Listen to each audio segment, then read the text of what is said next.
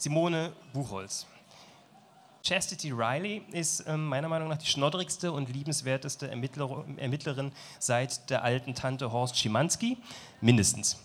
Und noch dazu eine, die es zum Glück nie in den Tatort geschafft hat, um dort weichgespült zu werden. Simone Buchholz bislang neun, glaube ich. Zuletzt im Surkamp Verlag erschienen Romane um die trinkfeste, fußballbegeisterte Staatsanwältin sind viel mehr als bloß Krimis. Wie alle relevanten Autoren und Autorinnen des Genres benutzt sie Kriminalfälle eher als Aufhänger für Gesellschaftspanoramen, für Porträts von immer leicht angeknacksten Figuren, für ja politische Literatur. Wie schön, dass wir Sie heute Abend also so spontan ziemlich genau da hören können. Herzlich willkommen zum Heimspiel Simone Buchholz.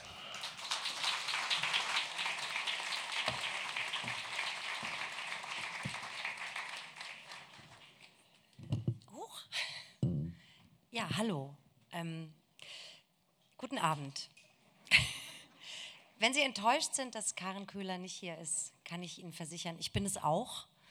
Ich hätte sie sehr gern gesehen heute Abend. Ähm, sie ist aber in Antwerpen gestrandet mit Grippe. Und sie hat mir ähm, eine Nachricht für Sie geschickt. Und die geht so. Liebes Publikum, sorry, but I went viral. Rotznäsige antifaschistische Grüße von Grippi Langstrumpf. So.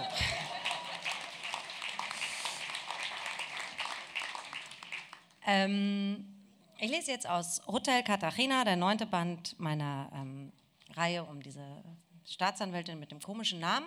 Ähm, zum Kriminalroman gehören immer so ein paar Zutaten: Polizei, Angst, kaputtgegangene Liebe, Gewalt, trostlose Schauplätze und ähm, falsche Entscheidungen und die Konsequenzen, die das so nach sich zieht. Und äh, ich versuche das jetzt alles mal in 20 Minuten zu gießen. Zuerst Polizei und Angst. Das Kapitel heißt Aufmachen Polizei. Stepanovic nimmt den Fuß vom Gas, er fährt rechts ran und macht den Motor aus. Es ist November, es ist dunkel, es ist kalt, es ist still, kein Wind. Er steigt aus, lehnt sich ans Auto und zündet eine Zigarette an, der Himmel schimmert orange. Seit einer guten halben Stunde sollte er im 20. Stock dieses Hotels an der Hafenkante sein. Er sollte dort sitzen und mit dem Kollegen Faller feiern, der ist nämlich seit heute 65. Und das muss doch verdammt nochmal gefeiert werden, wenn man das alles so lange geschafft hat, ohne komplett am Arsch zu sein. Stepanovic zieht an seiner Zigarette und beobachtet eine Frau im Haus gegenüber, im dritten Stock. Die Frau hat nicht auffällig wenig an, aber auch nicht besonders viel. Er kann eine nackte Schulter sehen, ein verrutschtes Hemd, hochgesteckte Haare. Sie hält sich mit der rechten Hand ein Telefon ans Ohr, mit der linken Hand rührt sie in einem Topf. Stepanovic raucht weiter. Die Zigarette hilft gegen diesen Druck auf der Brust, den er immer hat, wenn er etwas soll, das er nicht kann. Endlich in dieser Hotelbar aufschlagen zum Beispiel. Er könnte aber bei der Frau klingeln und aufmachen Polizei sagen. Und dann würde er da oben im Türrahmen stehen und sie anlächeln und einen Moment produzieren, eine Situation, etwas Lustiges, Charmantes, Umwerfendes, irgendwas eben. Und sie würde ihn reinlassen und er würde nicht lange brauchen, um sie dazu zu bringen, sich in ihn zu verlieben. Zumindest für ein paar Minuten oder für eine Nacht. Und dann dürfte er mit ihr essen, was auch immer sie da gerade kocht. Und er dürfte die Nacht über bei ihr bleiben, Hauptsache nicht nach Hause und Hauptsache nicht in dieses verschissene Hotel zu dieser sogenannten Party. Er schmeißt die Zigarette in eine Pfütze, schließt den Mercedes ab, geht über die Straße und drückt auf die Klingel, die zur Wohnung im dritten Stock links gehört. Der Druck auf seinen Brustkorb lässt etwas nach. Er atmet tief durch und die Nachtluft schraubt sein Herz auf, damit der Augenblick, der gleich kommt, da auch rein kann. Jetzt gehen wir hoch in diese Hotelbar, ähm, von der gerade die Rede war, in die Stepanovic nicht möchte. Und ähm, jetzt kommt ähm, kaputtgegangene Liebe, Gewalt, und ich finde auch schon ein trostloser Schauplatz, auch wenn das Hotel das so nicht sehen würde. Wie kann ich das hier hoch machen? gar nicht. Ah, super. Zehn Jahre auf Lesebühnen, keine Ahnung von Mikrofonen. Ist immer wieder das Gleiche. Ähm, das Kapitel heißt, mein Herz macht ein ungesundes Geräusch. Die Wände sind aus Glas, von der schwarzen Decke baumeln ein paar gedimmte Kugellampen. Zu unseren Füßen liegt der Hamburger Hafen in seinem gleißenden Nachtlicht. Diese Bar hier macht so sehr einen auf Ausblick, dass ich eigentlich keinem Drink, den ich nicht selbst gemixt habe, über den Weg trauen sollte. Zu viel aufdringliche Schönheit, zu viele sie mich ansachen, zu viel Ablenkung. Da kann sich doch keiner auf seinen Alkohol konzentrieren. Meine Leute sitzen im hinteren Teil an einem großen Tisch. Davor sehr viele Stehtische und Barhocker, ein Gewirr aus Stelzen, daneben ein langer, eleganter Tresen, eine dunkle Flucht und an jedem Ende steht ein spektakuläres Bild dieser Stadt. Es ist mir ein Rätsel, warum der Faller seinen Geburtstag ausgerechnet hier feiern muss. Wir passen doch schlechter an so einen Ort als ein Rudel Straßenköter in eine Plastiktüte. Warum stehen wir nicht im Silbersack am klebrigen Tresen und trinken Flaschenbier? Warum sitzen wir nicht in einer dunklen Pizzeria und sind laut? Und wo ist eigentlich die gottverdammte Jukebox? Ach, gibt's hier nicht. Verstehe. Hier gibt's nur genau die beiden Männer, deren Anblick sofort etwas in mir zerdrückt. Es reicht meistens schon, wenn ich sie aus dem Augenwinkel sehe. Jetzt schaue ich sie für eine Sekunde jeweils frontal an. Mein Herz macht ein ungesundes Geräusch. Hallo, sage ich in die Runde, auch um von diesem Geräusch abzulenken und alle so, hallo? Ja, ich weiß, ich bin ein bisschen spät. Der Kellner kommt und fragt mich, was ich trinken will. Ist das ein Negroni? frage ich Carla, die mit dem Glas in ihrer Hand spielt. Aber hallo, sagt sie. Für mich auch einen, bitte, sage ich. Klatsche grinst mich an. Ich dachte, Alkohol muss durchsichtig sein, sagt er und nimmt einen Schluck von seinem Bier. Dinge ändern sich, sage ich und sehe mir in die Augen zum ersten Mal, seit er an diesem einen Abend vor gut zwei Jahren nur noch mal kurz in meiner Wohnung war und dann für immer gegangen ist. Sein Blick fällt mir mitten ins Herz und explodiert. Was für eine Sauerei. Jetzt muss man da schon wieder alles aufräumen. Vor einem halben Jahr hatte er mal versucht, mich anzurufen. Ich bin nicht rangegangen. Mein Drink kommt. Klatsche schüttelt den Kopf, schiebt sein Bier zur Seite und bestellt sich eine Pina Colada. Verstehe. Was du kannst, kann ich auch, Bitch. Wobei ich eine Pina Colada dann doch etwas übertrieben finde für eine Retourkutsche. Ein Mai Tai hätte wirklich gereicht. Was machst denn du so? fragt er. Ich versuche mit dem Rauchen aufzuhören. Seit wann das denn? Seit fünf Minuten? Er schüttelt den Kopf. Kannst du nicht ernsthaft mit mir reden? Seine Pina Colada kommt am Rand stecken ein Stück von einer Kokosnuss und eine beeindruckende Ananasscheibe ich soll ernsthaft mit jemandem reden, der einen Salat in seinem Getränk hat? Er atmet ein und wieder aus, er reibt sich mit der Hand über die Stirn und ich weiß, dass ich gemein war. Der Kellner wirft mir einen eisgekühlten Blick zu. Okay, sage ich, lass mich das Gemüse da rausnehmen, dann versuchen wir es nochmal. Er schiebt mir sein Glas rüber aber er macht es etwas zu schnell. Ich renne mit meiner linken Hand quasi gegen die Ananas, die drachenzahnscharfen Blätter oder Dornen oder was auch immer das ist, reißen die Innenseite meines Daumens auf. Ich sage, wow, tief. Klatsche sagt, oh. Anne Stanislawski zieht die Augenbrauen nach oben und sagt, fuck. Carla sagt, dass man das vielleicht besser desinfizieren sollte und steht auf, um zur Bar zu gehen. Und genau das ist der Moment, in dem die ersten Schüsse fallen. Das war es auch schon mit der Gewalt. Also es entspinnt sich im Laufe dieser, dieser Zeit nach den ersten Schüssen eine Geiselnahme. Da kommen wir gar nicht mehr hin zurück heute. Wir gehen jetzt ähm, zum trostlosesten Schauplatz von allen, nämlich nach St. Pauli im Sommer 1984. Henning stand am Hafen. Gerade war ihm die Nacht zerbrochen. Von Osten schlichen sich das Licht und die Elbe an, sie versanken fast in den Geräuschen, die der Morgen durch die Stadt schickte, und auch Henning hätte nichts dagegen gehabt, einfach irgendwo zu versinken. Er schaute aufs Wasser und den Schiffen hinterher. Der warme Wind kitzelte seinen Nacken, er hatte die Hände in den Hosentaschen, er hatte Hunger. Ein bisschen Kleingeld war da noch, aber es reichte nicht mal für ein Fischbrötchen. Er hatte sein ganzes Geld für das Mädchen ausgegeben, Elisabeth oder wie sie hieß. Und jetzt stand er wieder hier am Hafen, wie so oft um diese Zeit, und hasste alles. Seinen Vater hatte er nie kennengelernt, seine Mutter hatte sich erst dem Leben hingegeben, dann dem Suff. Inzwischen war sie kaum noch ansprechbar. Manchmal hatte sie helle Momente, dann schrie sie ihn an, dass er ein nutzloser Idiot sei. Henning wusste, dass damit eigentlich sein Vater gemeint war, aber das machte es nicht besser. Er war ja ein nutzloser Idiot. Die Schule hatte er während der 10. Klasse ohne Abschluss geschmissen wegen Mathe. Die Mechanikerlehre hatte er abgebrochen wegen Arschlochchef und wegen allem. Jetzt wischte er in einer Kneipe die Tische ab, half in der Küche, manchmal auch am Tresen. Hinter der Theke zu stehen fand er gut, den Rest fand er scheiße. Er dachte immer mal wieder darüber nach, auf ein Schiff zu steigen und abzuhauen. Niemand würde ihn vermissen und auch ihm würde niemand fehlen. Sein Freund Kalle, der mal der einzige vernünftige Typ im ganzen Stadtteil gewesen war, war seit dem letzten Jahr für ihn gestorben. Er hatte sich mit Luden eingelassen, mit den Deppen von der GmbH, weil er sich was erhofft hatte, wahrscheinlich ein breites Kreuz, damit er endlich mal zurückschlagen konnte, wenn sein Vater mit dem Gürtel auf ihn losging.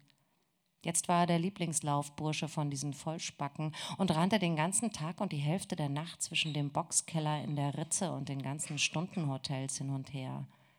Seit Kalle ihm erzählt hatte, dass sein direkter Vorgesetzter zwei Uhren gleichzeitig trug und er da überhaupt nichts dran komisch finden würde, hat Henning kein Wort mehr mit ihm gewechselt. Die Typen hatten sie doch nicht mehr alle. Henning sah in den Himmel, der sich langsam rosa färbte. Ein paar Wolkenfetzen hingen ähnlich in den Seilen wie er. Er gähnte, behielt die Hände in den Hosentaschen, drehte sich um und nahm die Hafentreppe nach Hause in das Zimmer mit dem ganzen Müll. Bei dem Gedanken, in dieses Zimmer, in diese Wohnung ein Mädchen mitzunehmen, musste er grinsen. Die Frau, die das aushält, muss noch geboren werden, dachte er. Scheiß auf Elisabeth oder wie sie hieß. Er hatte den Sommer über ein paar Sachen ausprobiert, sogar ein paar von diesen hirnlosen Gangs. Die Champs, die Breakers. Nichts gefunden, niemanden, nur Ärger. Das, was die Gangs machten, war bescheuert. Sie waren arbeitslos, dafür konnten sie nichts. Arbeitslos waren viele. Aber sie taten so, als wäre das vollkommen geil. Sie führten sich auf wie die Allergrößten, machten aber nur sehr kleine Sachen. Tagsüber spielten sie im Jugendhaus am Nobistor Ping-Pong. Oh Gott, Henning hasste es. Das war nicht mal richtiges Tischtennis. Wenn sie Glück hatten, schossen sie sich aus Versehen Bälle ins Gesicht, taten aber so, als wäre es ein Riesensporterfolg. Abends gab es wirklich Sport. Da trafen sie sich mit den Nazis aus Neuwulmsdorf auf dem Heiligen Geistfeld und dann polierten sie sich gegenseitig die Fressen. Dabei taten sie so, als wären sie Thai-Boxer, nur dass keiner von denen das Bein höher bekam als bis zum nächsten Pissoir. In einem Moment der Verzweiflung oder des Aufstands hatte Henning es nochmal mit Kalle versucht. Er hatte ihn angerufen, sie hatten sich getroffen auf ein paar Dosen Holsten am Fischmarkt, so wie früher. Aber Kalle war irgendwie drauf gewesen. Der hatte nur dummes Zeug gelabert von den Nutten, den Bossen, den Geschäften. Henning musste die ganze Zeit an dunkle Keller denken, während Kalle redete. Er wusste nicht warum, aber das Bild war in seinem Kopf. Als er dann sah, dass Kalle zwei Uhren am Handgelenk trug, stand er auf und sagte, du, ich muss da mal los.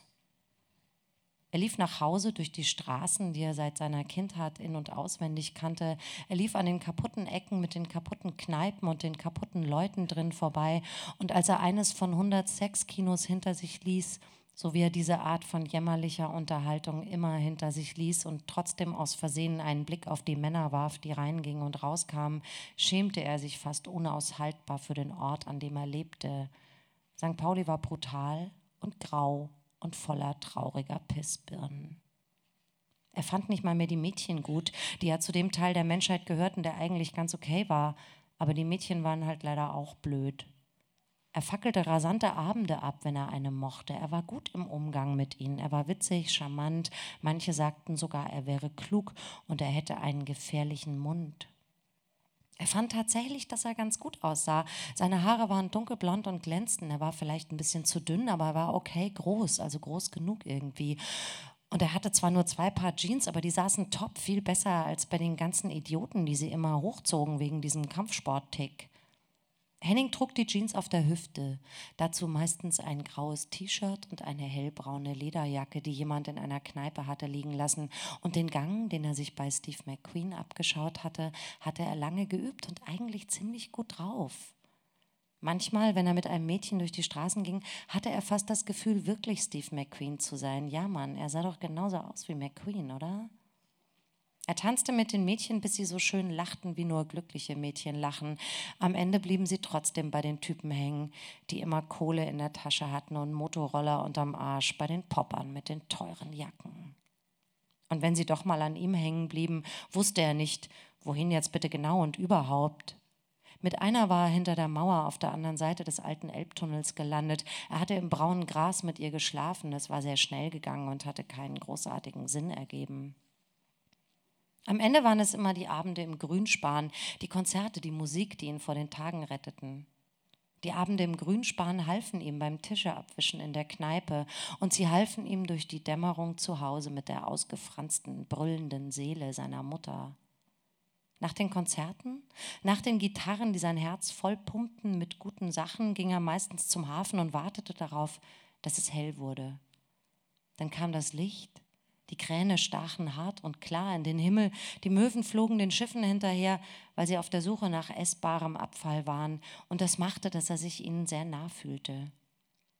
In diesen Stunden am Wasser packte es ihn, etwas fasste ihn an, griff ihm in die Brust, zog daran, zog ihn raus Richtung Meer. Als der Sommer sich langsam verabschiedete und der Herbst kam, war die Sehnsucht nach einem anderen Leben so groß geworden, dass er sie nicht mehr runterschlucken konnte. Eines Morgens im September, von Westen zog ein Gewitter auf, ging er nur kurz nach Hause, packte seine zweite Jeans, ein paar Shirts, Unterhosen und einen Pulli in eine Sporttasche und lief zurück zum Hafen. Er suchte sich ein Schiff, fand eins nach Südamerika und heuerte an. Hand gegen Koje, einfaches Prinzip. Gib uns deine Arbeitskraft, wir geben dir ein Bett. Wenn du während der Fahrt einen Hafen siehst, der dir gefällt, steigst du wieder aus. Oder du bleibst und bleibst und bleibst und wirst eben Seemann. Henning wollte kein Seemann werden.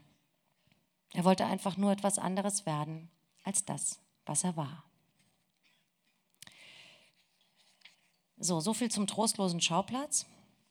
Ähm, dieser Typ, Henning, steigt äh, in Südamerika wieder aus, in Cartagena, lässt sich mit äh, Drogenhändlern ein, vermittelt den Drogenhandel zwischen Hamburg und ähm, Kolumbien. Es läuft ein paar Jahre, genau genommen 15 Jahre, ziemlich gut.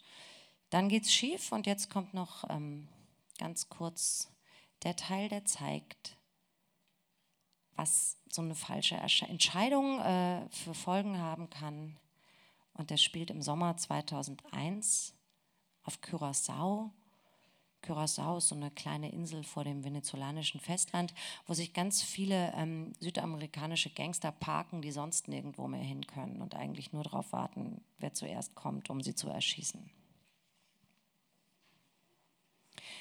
Seit eineinhalb Jahren waren sie jetzt auf der Insel Maria Carmen, der 13-jährige Arturo und Henning, der sich inzwischen Henk nannte und so tat, als wäre er Niederländer, so wie die meisten Europäer, die in der ehemaligen holländischen Kolonie gestrandet waren. Entweder waren sie Niederländer oder sie taten so. Maria Carmen hat in einem Restaurant am Tugboat Beach einen Job als Köchin gefunden, wobei das Restaurant mehr eine schnell zusammengezimmerte Bretterbude südlich von Wilhelmstad als ein ernstzunehmender gastronomischer Spot war. Arturo verbrachte die Tage damit, sich im Wasser vor dem Restaurant herumzutreiben, mit Blick auf eine rostige, stillgelegte Raffinerie, die aussah wie ein Friedhof für alte Seelenverkäufer Maria Carmen stand in der überhitzten Küche und rührte Leguansuppe und Kaktussuppe zusammen. Sie frittierte Reptilien und zog Kishi-Jena aus dem Ofen, mit Fleisch gefüllte gebackene Käsebälle.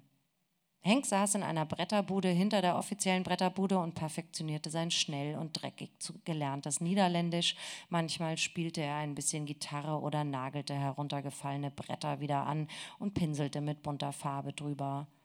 Curaçao kam ihm vor wie ein Haufen krasser Farben, der in all seiner aufdringlichen Leuchtkraft nur versuchte, die darunterliegende Fäulnis zu verdecken. Henk hatte relativ schnell begriffen, dass sie auf dieser Insel nicht die einzigen waren, die sie vor jemandem verstecken mussten und vor allem eins wollten, nur nicht auffallen. Sollte er doch irgendwem auffallen, wäre er geliefert. Die Verbindungen zwischen der Insel und dem venezolanischen Festland waren vielfältig und an jeder Ecke lungerten abgehalfterte kolumbianische Gangster rum. Sollte er irgendwem auffallen, wäre es nur eine Frage der Zeit, wann sie ihn kriegten, wer auch immer. Das Kartell, die amerikanische DEA, die kolumbianische Drogenpolizei. Insgesamt waren es rundum beschissene Aussichten. Henning blieb die meiste Zeit in dieser Behelfsbude, in der sie auch auf eine kranke Art wohnten. Im Oktober war es dann soweit. Für einen Moment war es fast gut, dass das Warten vorbei war, aber nur für den Bruchteil einer Sekunde und dann ging alles kaputt. Das Kartell hatte zwei Killer geschickt. Henk, Maria Carmen und Arturo lagen noch in der erbärmlichen, mit ein paar bunten Tüchern verhängten Bretterbude auf der großen Matratze, die sie sich teilten, als die Tür aufsprang. Henk musste sich hinknien, Maria Carmen und Arturo wurden in eine Ecke gepfercht. Der Lauf einer Pistole war auf Henks Kopf gerichtet, aber als der Killer abdrückte, war nur ein Klicken zu hören. Im gleichen Moment erschoss der zweite Killer erst Hanks Kind und dann seine Frau. Nach vielleicht eineinhalb Minuten waren die beiden Männer wieder weg. Hank blieb noch eine Stunde bei seiner toten Familie liegen, eventuell auch zwei oder drei oder vier. Er lag auf ihnen und beweinte sie, er küsste sie, er bat um Vergebung, aber er wusste, dass es keine Vergebung geben würde, weil es seine Welt nicht mehr gab. Nichts hielt mehr. Als der Tag mit seiner hinterhältigen Wärme um die Ecke gestolpert kam, stand Henk auf, ging ins Meer, schwamm raus und wartete auf Haie. Dankeschön.